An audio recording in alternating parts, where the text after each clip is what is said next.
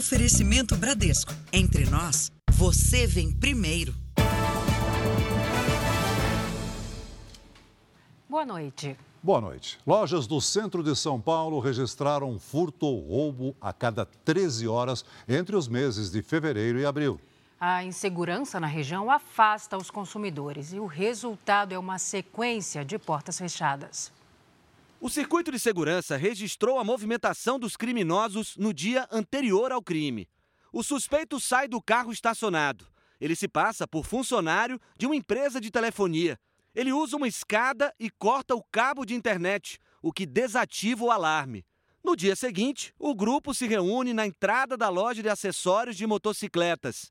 A imagem não mostra a invasão, mas lá dentro, dois assaltantes reviram tudo. Já do lado de fora, eles carregam o carro com as mercadorias furtadas e vão embora.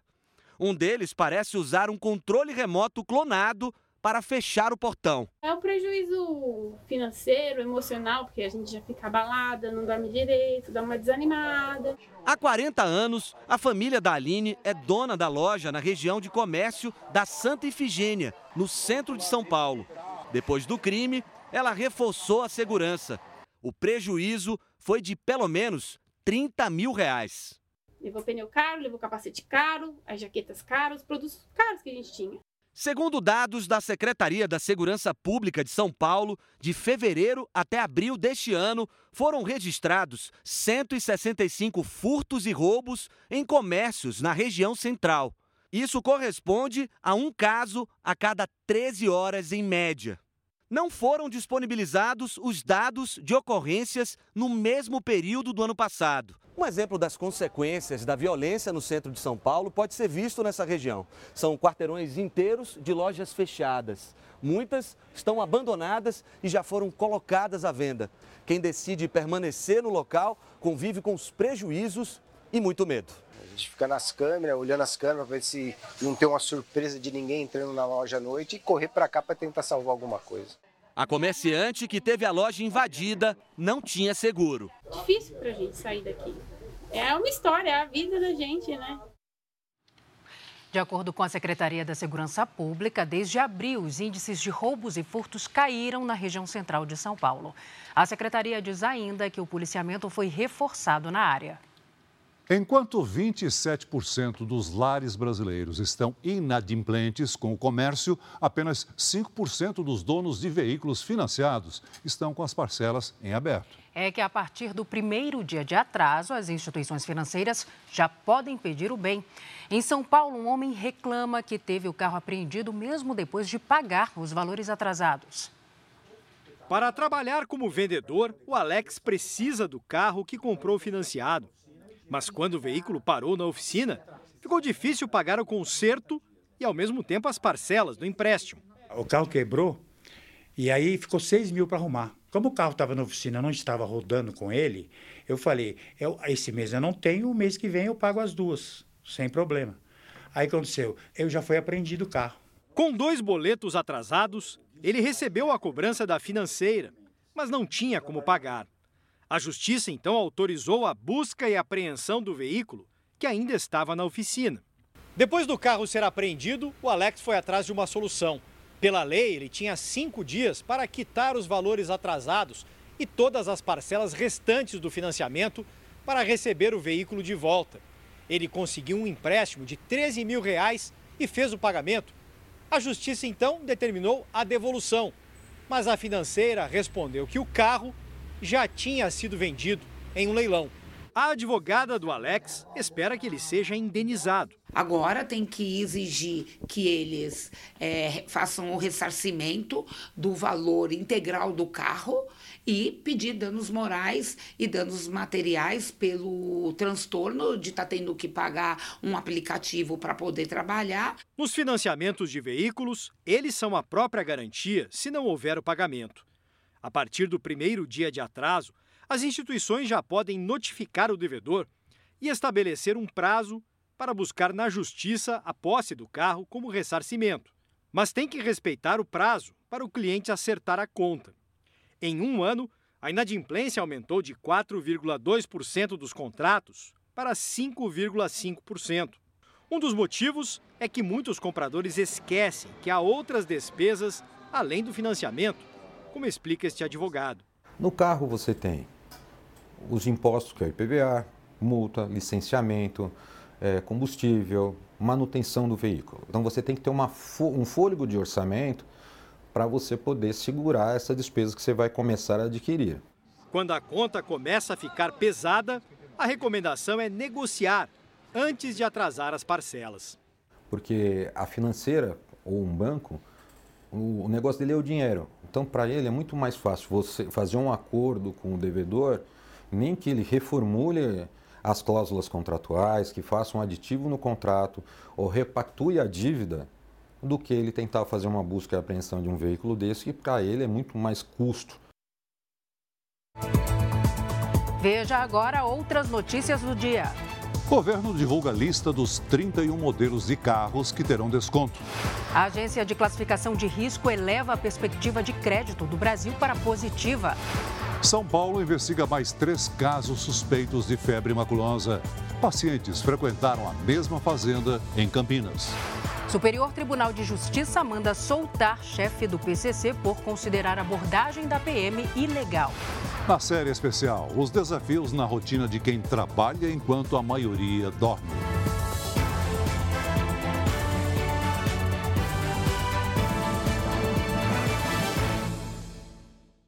Oferecimento: Bradesco. Renegocie suas dívidas com condições especiais. A polícia do Rio de Janeiro procura pelo motorista que atropelou e matou um técnico de enfermagem. Ao atravessar a avenida, num local proibido, a vítima foi atingida por um carro roubado. O motorista fugiu sem prestar socorro. No lugar da comemoração de aniversário, a dor de quem perdeu o filho. Pelo que eu conheço ele, com certeza ele não ia deixar de estar aqui comigo hoje. O técnico de enfermagem Marcos Aurélio Ventura de Oliveira Júnior era filho único. O jovem de 24 anos morreu após ser atropelado no último domingo, na zona sul do Rio. Imagens da central de monitoramento da prefeitura registraram o momento em que o rapaz foi atingido ao tentar atravessar a avenida. O motorista fugiu sem prestar socorro, mas foi flagrado por outra câmera de segurança acompanhado de uma mulher. Eles recolheram os pertences e saíram do veículo calmamente. O impacto foi violento. O motorista abandonou o carro cinco minutos depois do atropelamento. Os peritos constataram que o veículo era roubado e foi clonado. Também foi possível coletar algumas impressões digitais. Quatro pessoas foram identificadas na perícia. Uma delas pode ser o suspeito que a polícia procura. Marcos Aurélio seria pai em pouco tempo. A mulher dele está grávida de seis meses. Não tem como aceitar isso. Uma pessoa cheia de sonho. Eu só queria, se eu pudesse voltar ao tempo e estar perto do meu filho. É só isso que eu queria. A decisão de um ministro do Superior Tribunal de Justiça anulou a condenação de um dos mais perigosos e influentes integrantes do PCC, a facção criminosa que atua dentro e fora dos presídios. Batatinha, como é conhecido Leonardo da Vinci Alves Lima, foi preso em flagrante com 2 quilos de cocaína e condenado a mais de 10 anos de prisão. Penitenciária de Segurança Máxima em Presidente Venceslau, interior de São Paulo. Aqui cumpre a pena um dos homens mais perigosos da facção que domina os presídios do Estado. Agora ele está livre por decisão do Superior Tribunal de Justiça. Leonardo da Vinci Alves de Lima, o Batatinha, é muito conhecido entre as autoridades que combatem o crime organizado. Ele aparece em várias conversas de interceptação telefônica, é, negociando aí é, é, centenas de quilos de cocaína para a facção, falando sobre fuzis que foram apreendidos pela polícia, enfim, era um elemento extremamente perigoso e importante para a facção paulista. Batatinha foi preso com 2 quilos de cocaína em 2019. Ele estava numa moto e foi abordado por homens da Rota, batalhão de elite da Polícia Militar de São Paulo. Batatinha confessou ser integrante da facção criminosa e afirmou ser dono de três pontos de venda de drogas. Ele foi condenado a 10 anos, 7 meses e 15 dias de prisão. Os advogados de Batatinha recorreram ao Superior Tribunal de Justiça e o processo foi anulado. O argumento é de que ele não poderia ter sido abordado pela polícia apenas por demonstrar nervosismo na rua. E dessa forma, a ação policial, assim como o flagrante, se tornaram ilegais. Na sentença, o ministro do STJ, Sebastião Rei Júnior, sustenta que a busca pessoal teve como único fundamento o nervosismo do acusado ao avistar a viatura policial, que não estaria ali em decorrência de denúncia de tráfico, mas de patrulhamento de rotina. Assim, o reconhecimento da ilicitude da busca pessoal e de todas as provas que derivaram é a medida que se impõe. Eu divirjo dessa opinião, eu recebi essa notícia com muita estranheza é, e com espanto até, né, com uma, uma certa revolta.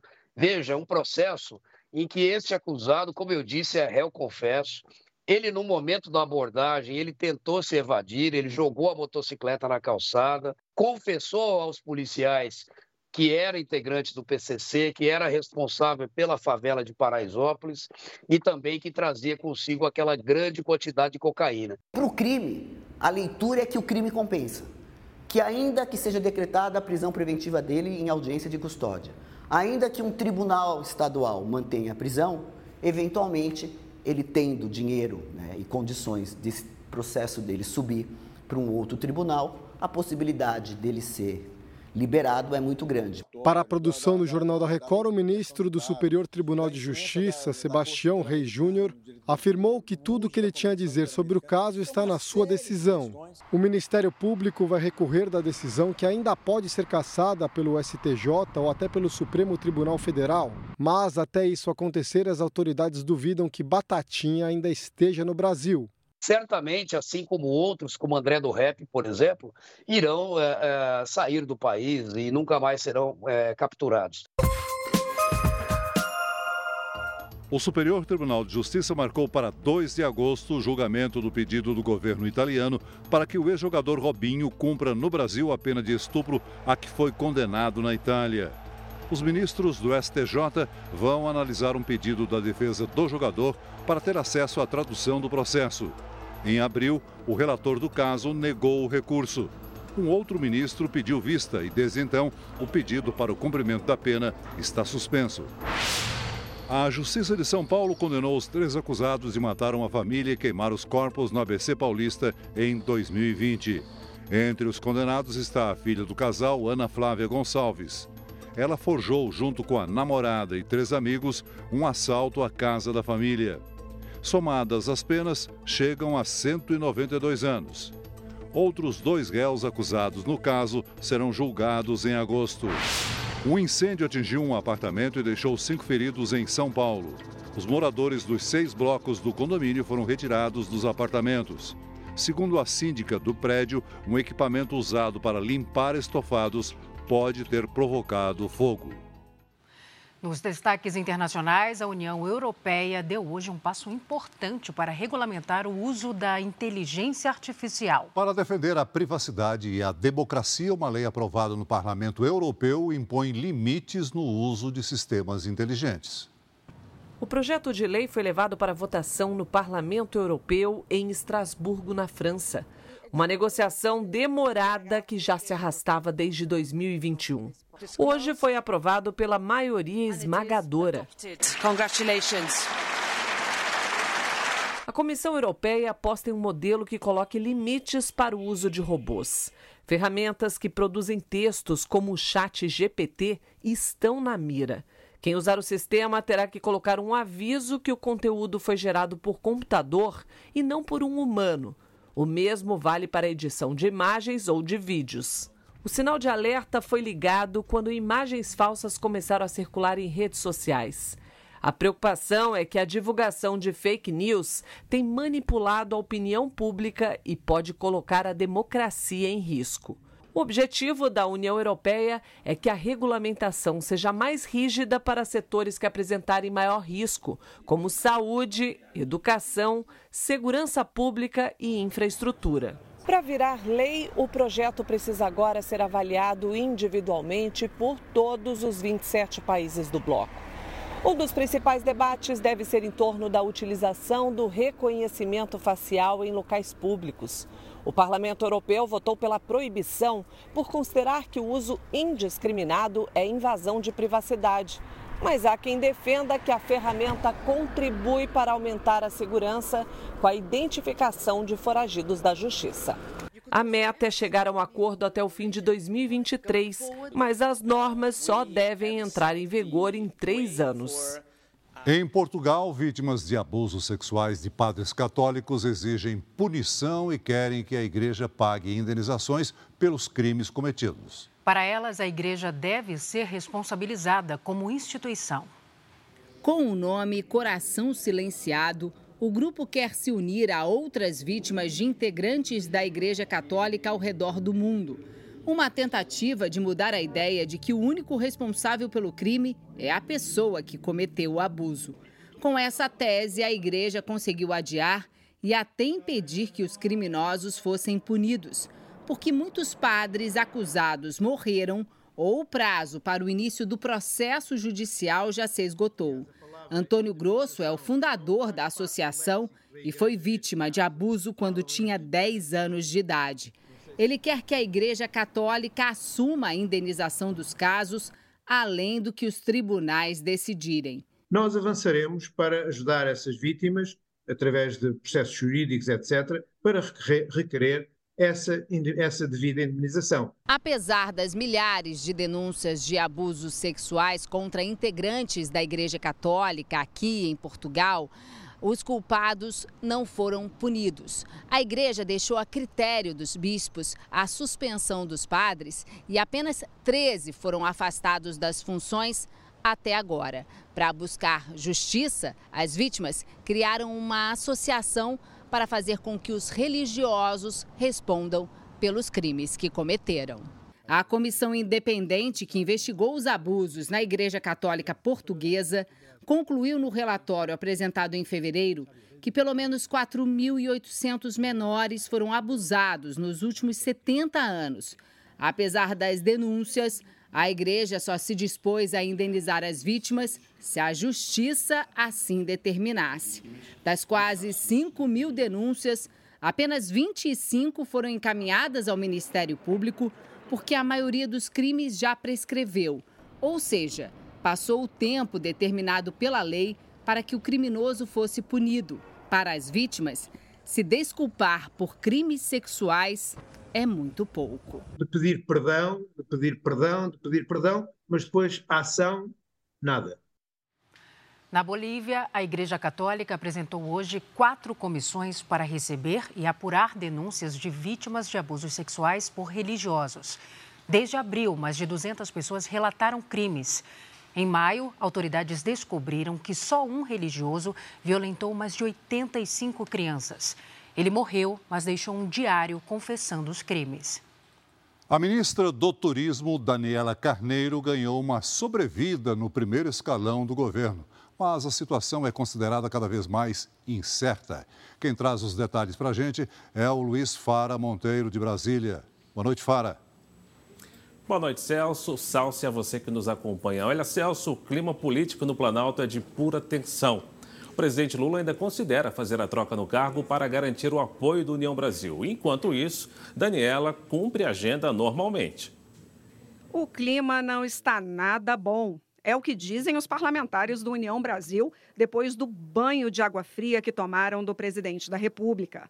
Lula havia sinalizado que demitiria a ministra do Turismo, Daniela Carneiro, ainda na terça-feira para acomodar o deputado Celso Sabino no Ministério do Turismo. Hoje, a ministra esteve na Comissão de Desenvolvimento Regional e Turismo do Senado. Ela negou que tenha divergências dentro do União Brasil, mesmo tendo pedido para sair do partido. Essa ação é, está na Justiça e o tempo que tiver de, de acontecer, vai acontecer, mas hoje eu estou no União Brasil, respeito todos os parlamentares, respeito o líder, respeito o presidente Bivar e vamos trabalhar em prol do nosso Brasil. Ela protocolou uma ação de justa causa para se desfiliar do partido. Nessa configuração, ela pede as condições de ser ministra representando o partido. O União Brasil já havia organizado tudo. Até um jantar foi preparado para comemorar a indicação de Celso Sabino. O jantar aconteceu mas com gosto de climão. O ministro Alexandre Padilha, da Secretaria de Relações Institucionais, participou do encontro. Lá, ouviu reclamação dos parlamentares e deixou o grupo ainda mais irritado quando disse que a situação seria resolvida em, no máximo, 10 dias. Lula ainda precisa atender aos pedidos de Vaguinho, marido de Daniela e prefeito de Belfor Roxo.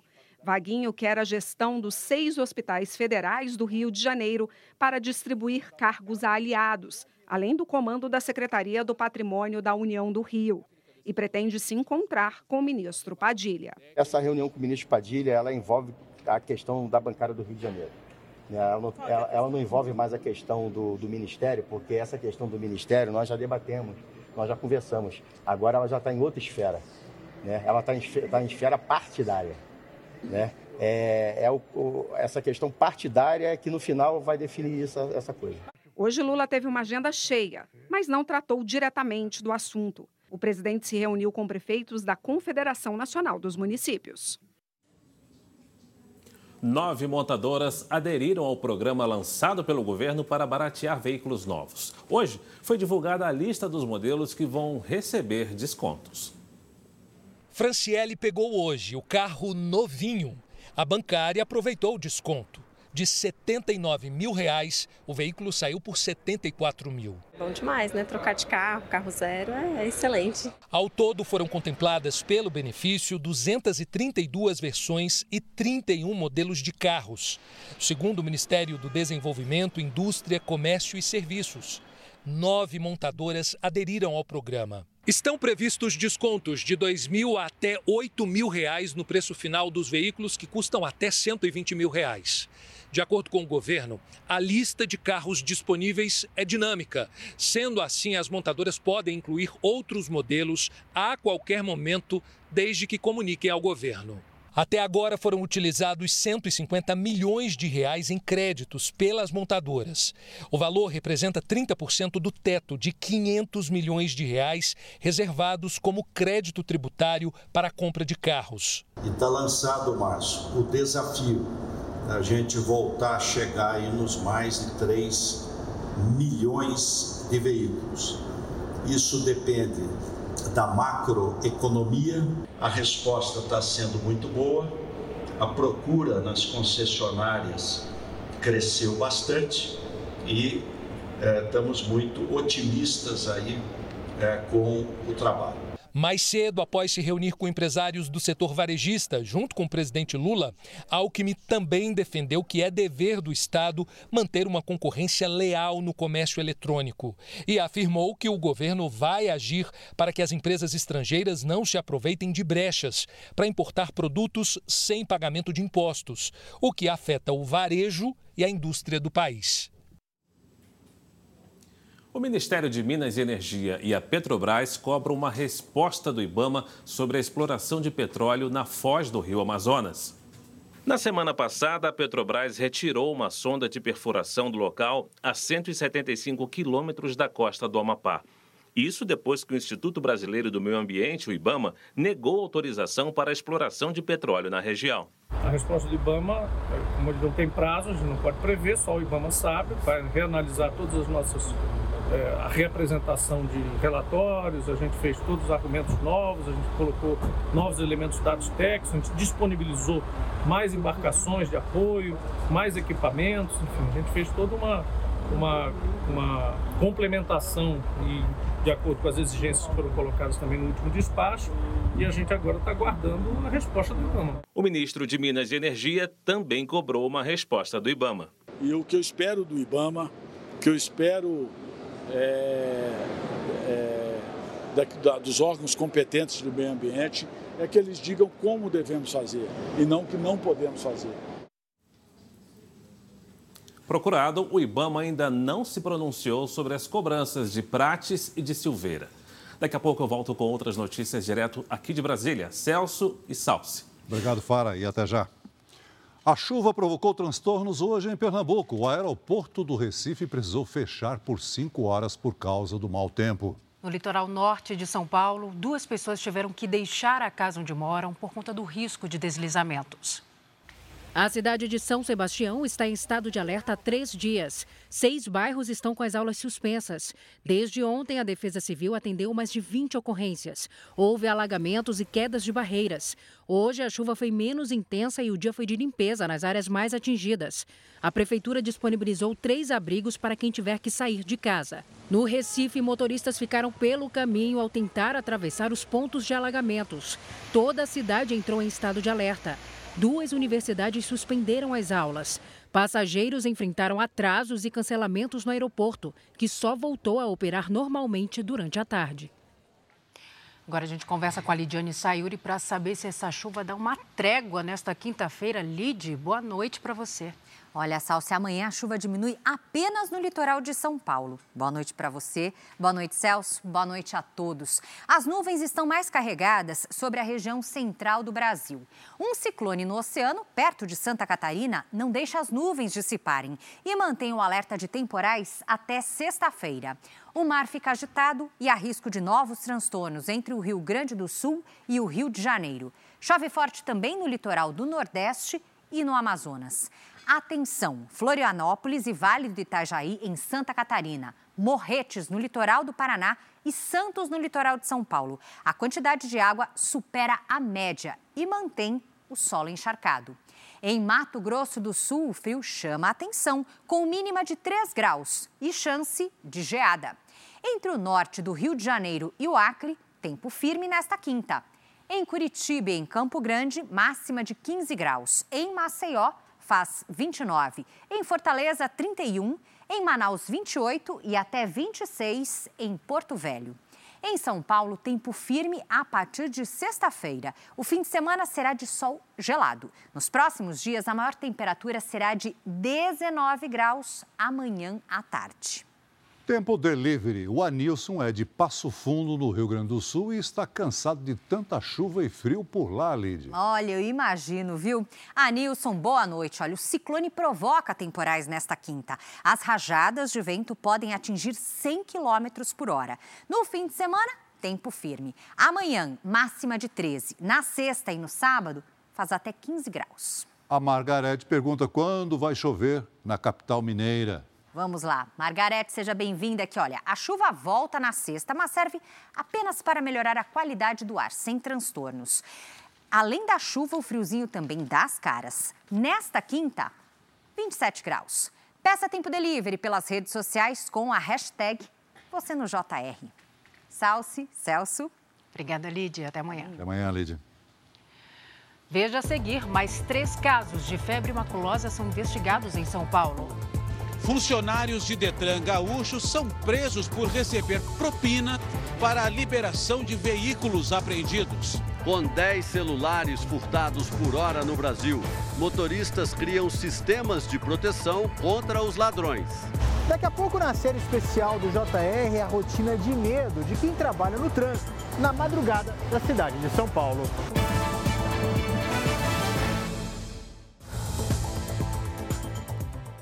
Pelo menos mais três casos suspeitos de febre maculosa são investigados na região de Campinas, interior de São Paulo. Uma adolescente morreu ontem à noite com sintomas da doença e duas mulheres que não tiveram os nomes divulgados seguem internadas. Elas estiveram em eventos na mesma fazenda por onde passaram as três pessoas que morreram com a doença na última semana. O empresário Marcelo Henrique ainda não consegue se conformar. Ele e a noiva, a dentista Evelyn Caroline, estavam entre os 3.500 participantes de uma festa na Fazenda Santa Margarida, em Campinas. Dias depois, os dois tiveram sintomas da febre maculosa.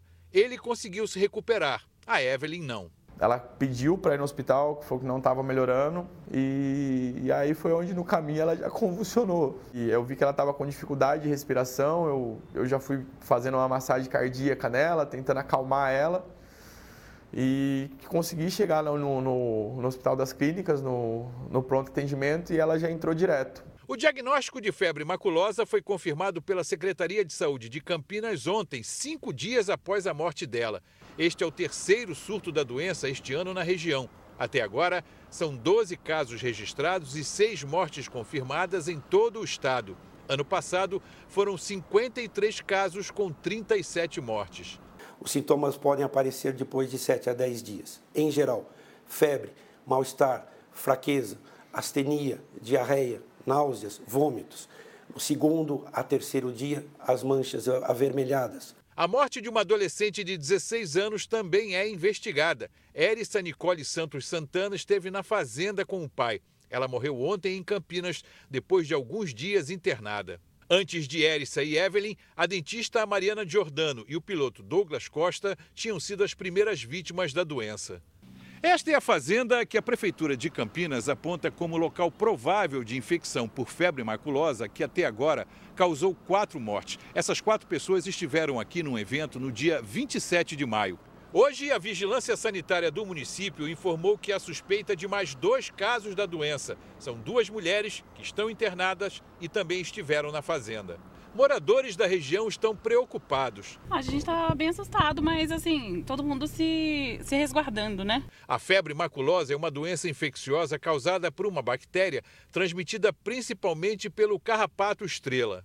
Os especialistas alertam para os cuidados ao se visitar regiões que têm um registro da doença. Quando você for à área rural por algum motivo, você tem que estar bem protegido, com roupas com mangas, uma vestimenta adequada com botas, de preferência com a calça para dentro da bota.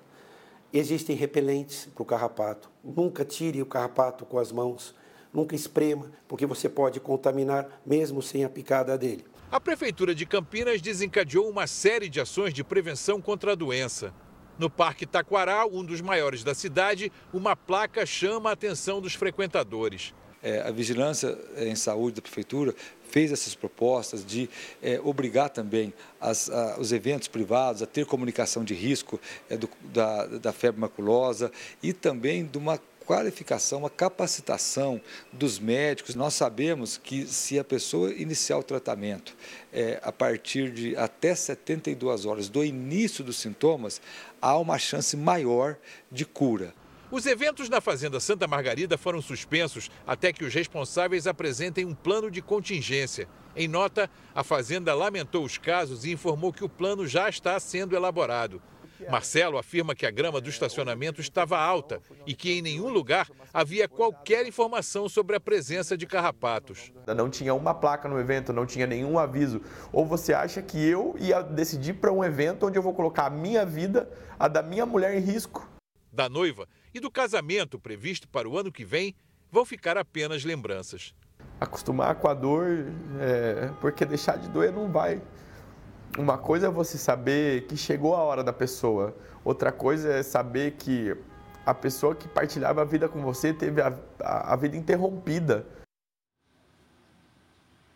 Dez celulares são furtados por hora no Brasil. Para evitar ser vítima do crime, uma motorista de aplicativo criou uma estratégia que chama a atenção dos passageiros em Belo Horizonte. O criminoso corre por uma das principais avenidas de Belo Horizonte. De repente, entra pela janela de um carro para roubar um celular. Em seguida, foge. Um crime que tem se tornado comum nas grandes cidades. Durante congestionamentos, onde o veículo está parado do trânsito, os criminosos abordam as vítimas de surpresa. E no caso dos motoristas de aplicativos, o aparelho, em geral, está no para-brisa. Dez celulares são bloqueados por hora no Brasil pelo mesmo motivo: furto. Em 2022, foram mais de 900 mil aparelhos, segundo a Agência Nacional de Telecomunicações. Para evitar a ação dos criminosos, os motoristas usam a criatividade. Os caminhoneiros passaram a instalar telas de proteção nas janelas, com resistência suficiente para suportar o peso de um corpo humano sem se romper. Ivonete, que trabalha como motorista de aplicativo, se inspirou na ideia e desenvolveu algo parecido. Depois de ter o celular furtado uma vez, instalou uma rede de proteção feita com tela de galinheiro. Pelo menos até agora, a engenhoca deu resultado e espantou os ladrões. Hoje eu ouço piada, mas piada não dói e não rouba meu celular. A polícia do Rio Grande do Sul prendeu um funcionário do Detran e um despachante por suspeita de corrupção. A dupla conseguia a liberação de carros apreendidos em troca de propina. Os mandados de busca e de prisão foram cumpridos em três cidades da Grande Porto Alegre. Em um dos endereços foram apreendidos 10 mil reais e duas armas de fogo. O acesso ao sistema do Detran do Rio Grande do Sul facilitava o golpe. No celular dos envolvidos foram encontradas mensagens com os acertos de pagamentos. A propina era enviada por Pix pelo despachante. As contas que recebiam o dinheiro eram de parentes do funcionário do Detran. Havia um conluio entre eles, um prévio acordo deles se repassarem dinheiro para facilitar esse serviço. Para liberar os veículos apreendidos por problemas no motor, no chassi ou por falhas na documentação, os funcionários cobravam entre 500 e mil reais. As identidades dos suspeitos não foram divulgadas. Denúncias levaram a polícia a descobrir a fraude. Ao menos 10 casos foram confirmados, mas não se descarta a existência de outros. Em 12 meses, o despachante encaminhou 57 procedimentos. Outros 45 pedidos enviados para outros servidores também serão investigados. O exército colombiano encontrou pegadas recentes do cão Wilson, que segue desaparecido na floresta amazônica. O animal ajudou nas buscas por quatro crianças na selva.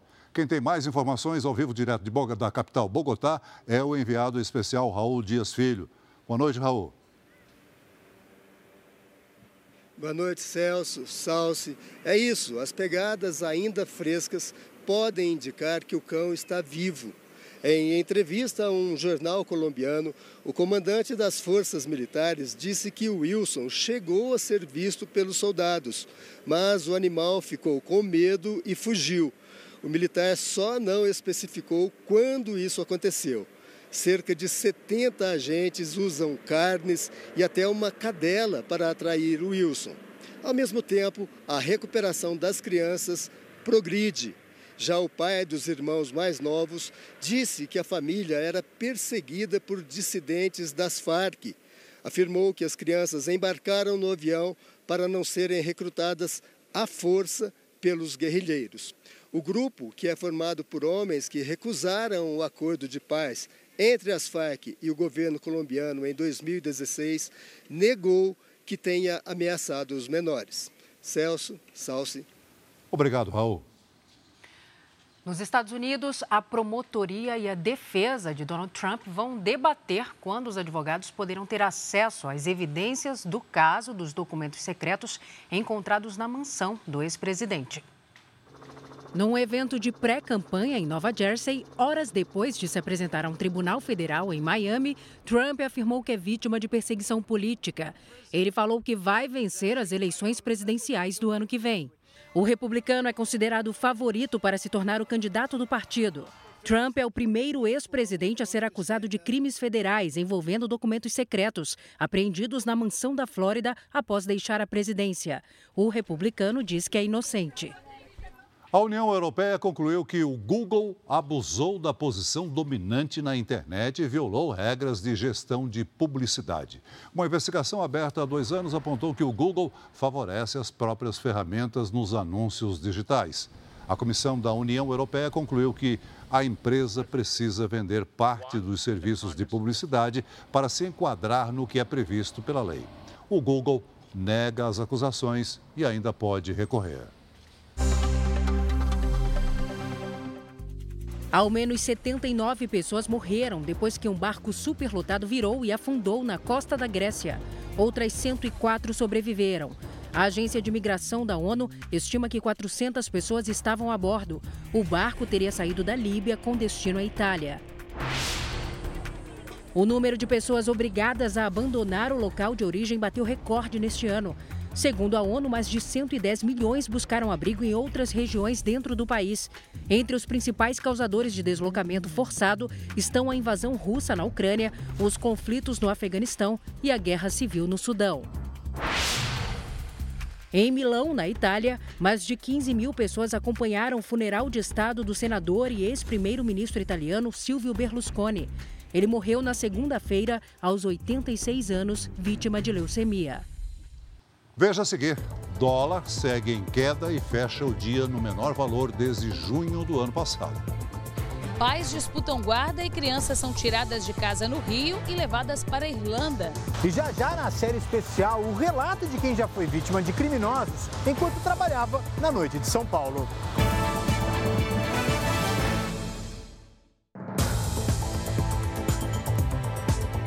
Duas crianças de nacionalidade brasileira que nasceram na Irlanda são alvo de disputa judicial.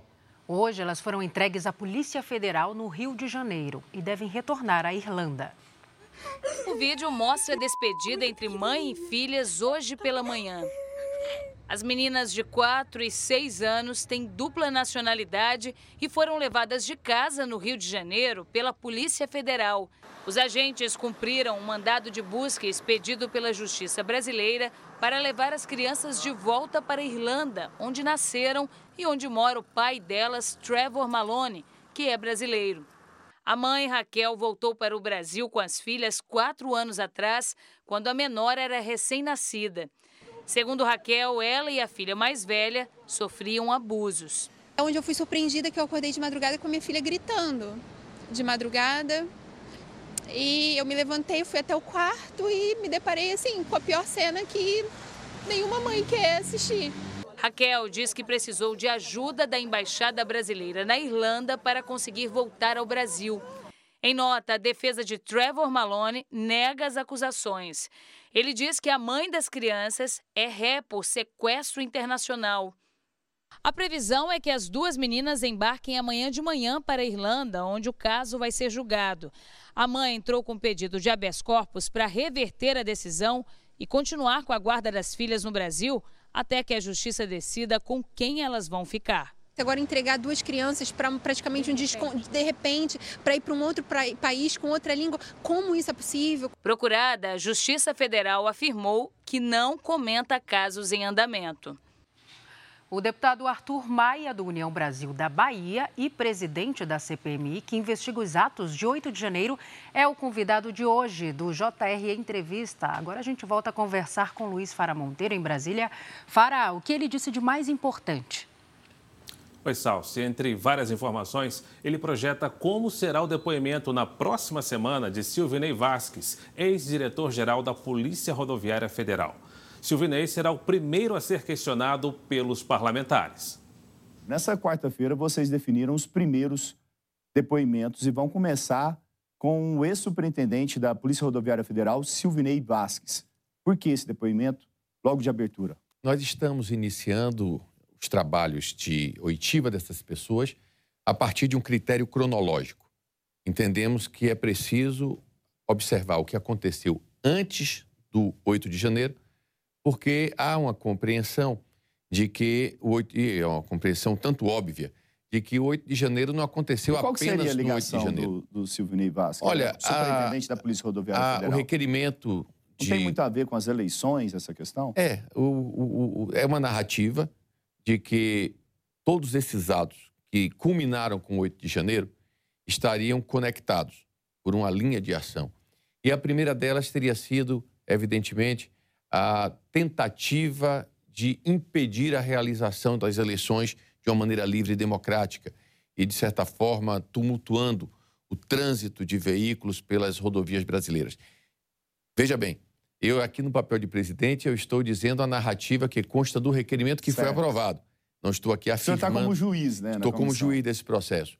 Mas estamos pegando todos esses fatos, vindo dos, atos, dos acontecimentos mais antigos, até chegarmos no 8 de janeiro e depois, inclusive, ultrapassarmos o 8 de janeiro para trabalharmos e discutirmos e, e, e buscar é, informações sobre as prisões que aconteceram após o 8 de janeiro, o tratamento dado a essas pessoas, a individualização da pena de cada um. Enfim, esse é o trabalho da CPMI. A entrevista completa com o deputado Arthur Maia, concedida ao repórter Tiago Nolasco, você acompanha na Record News e também nas plataformas digitais do Jornal da Record. O Conselho de Ética do Senado abriu procedimentos disciplinares contra cinco senadores. Um deles é Chico Rodrigues, do PSB de Roraima. O senador foi flagrado com dinheiro na cueca durante uma operação da Polícia Federal em 2020.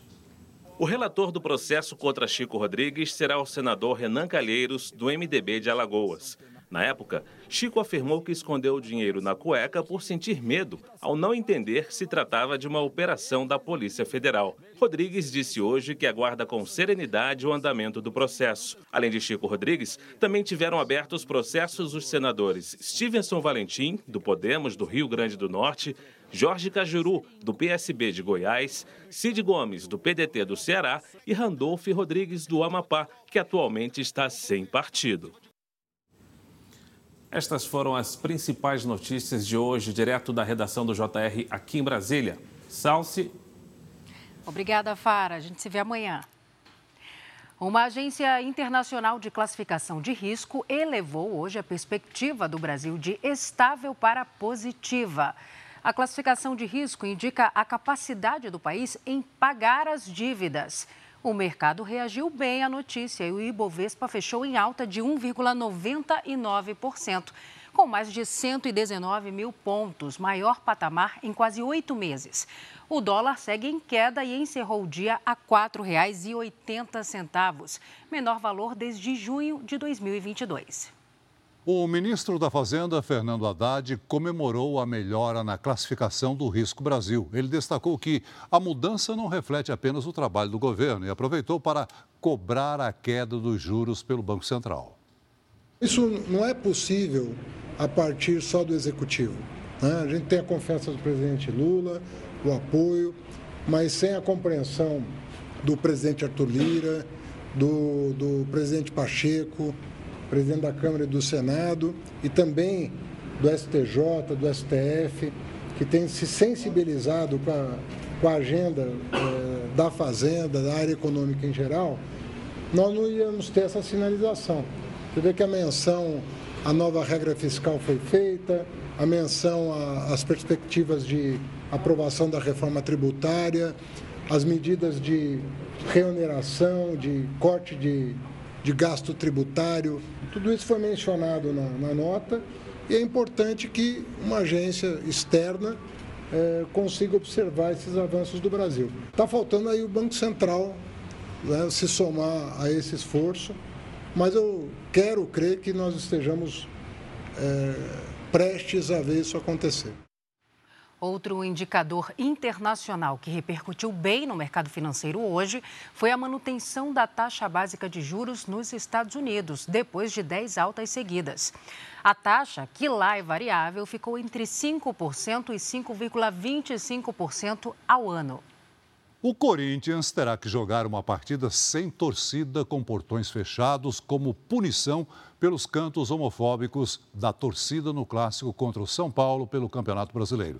A decisão foi anunciada hoje pelo Superior Tribunal de Justiça Desportiva. 20 milhões de pessoas trabalham à noite e de madrugada aqui no Brasil. Hoje, na série do Jornal da Record, os riscos comuns na rotina de 10% da população brasileira. São vigias noturnos e motoristas de aplicativo que saem para o emprego quando a maioria das pessoas descansa.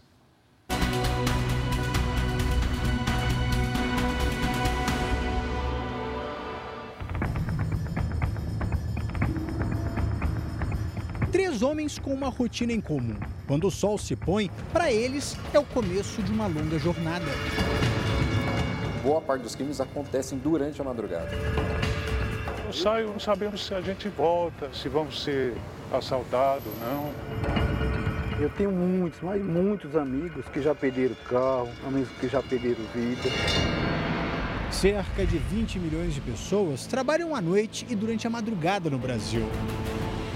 Em toda a capital paulista existem mais de 500 mil motoristas de aplicativos. Muitos trabalham durante a madrugada, jornada perigosa que a gente vai conhecer agora.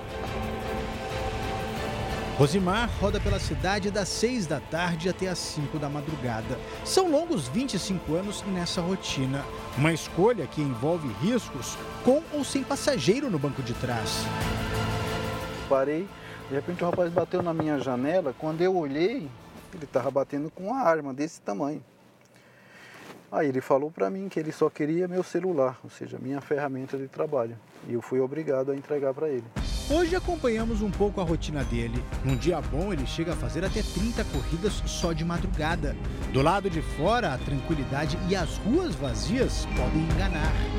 São viagens que eu aceitei e vou buscar. Quando eu chego lá, eu não pego o passageiro. O motorista de aplicativo tem algumas estratégias para fugir dos assaltos. Sempre chego bem atento, olhando toda a região, né, as ruas, como que está, se eu vejo alguém suspeito ou não, olhando meus retrovisores, tirar a função aqui pagamento em dinheiro. O dono desse táxi tem 35 anos de profissão. Nesse tempo ele já foi assaltado várias vezes. O assalto mais recente aconteceu durante a madrugada. Dois homens em uma moto pararam bem ao lado do motorista. Começaram a atirar no meio da rua. Um dos disparos atingiu a lataria. O outro tiro acertou o encosto da cabeça do motorista.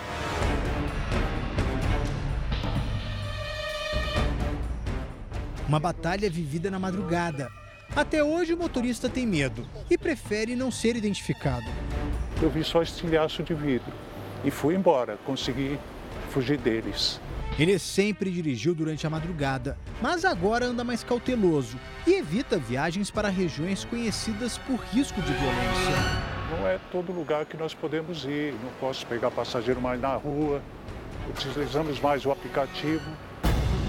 Se dentro dos carros motoristas e passageiros se sentem ameaçados, do lado de fora não é diferente. Para aumentar a sensação de segurança, cresce no Brasil a contratação de vigias e empresas privadas. O número de vigilantes passa de um milhão, mais que o dobro do número de policiais militares. São Paulo é a cidade com o maior número. Para evitar roubos, muitos trabalham de madrugada em pequenas ou grandes guaritas. As ruas ficam mais desertas, Uh, você tem a questão de não ter a iluminação. A iluminação natural te dá o benefício de você aqui olhar longe, falar, opa, tem alguma coisa ali naquela rua.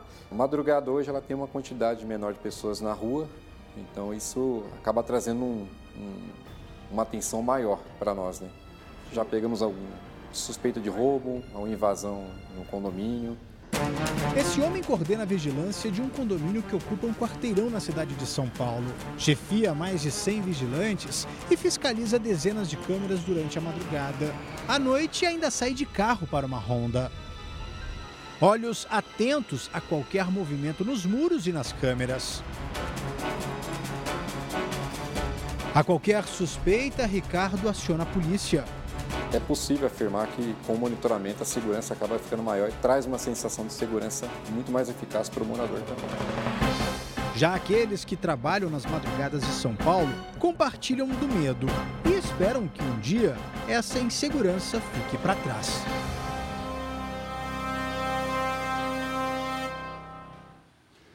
Essa edição termina aqui. À meia-noite e meia tem mais Jornal da Record. Fique agora com a série Reis e logo após Jesus descubra ao vivo quem vai se livrar da zona de risco em A Grande Conquista. Boa noite, cuide-se. Boa noite.